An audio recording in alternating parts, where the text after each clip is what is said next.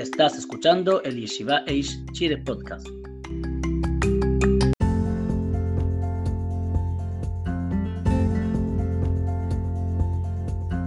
Hoy, el 3 de noviembre de 2020, vamos a hablar sobre las alajot de usar un vaso plástico para hacer kiddush. Lejatjila, un vaso hecho de plástico desechable, no debe ser usado para hacer kiddush, ya que no es considerado un vaso en la realidad, porque después del primer uso la mayoría de la gente los tira a la basura. Igualmente, hay poskin que sostienen que debido a que estos vasos pueden ser usados varias veces, pero como son tan económicos, la gente los bota la primera vez, uno sí los puede usar para hacer kiddush, ya que sí se consideran como vasos. Hay quienes dicen que para eliminar la primera opinión, uno usa dos vasos plásticos uno encima del otro y eso cuenta como un vaso de verdad pero eso no sirve porque al final 2 por 0 sigue siendo 0. Posibilidad de que el vino haya sido tocado por un idólatra o un judío. Hay que ser cuidadoso que un vino no mebushal, o sea, no cocido, no haya sido tocado por un goy cuando la botella está abierta, ya que eso lo hace no kasher y por lo tanto no se podría tomar.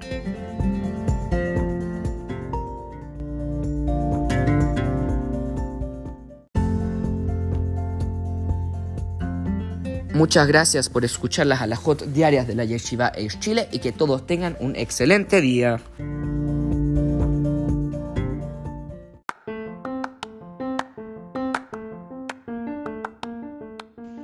Ahora tenemos martes de Parashá.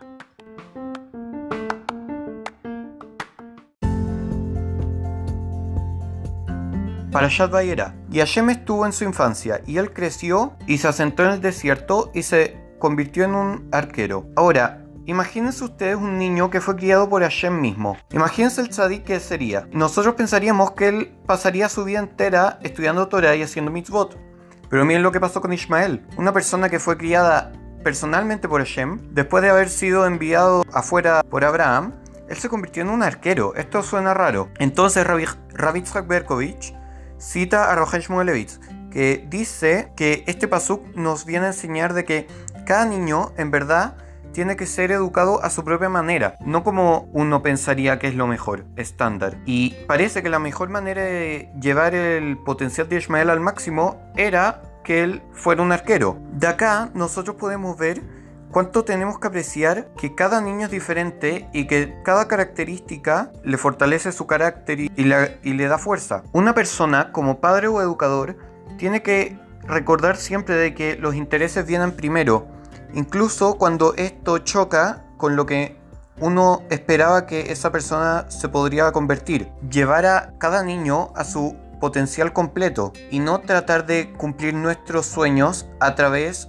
de ese niño.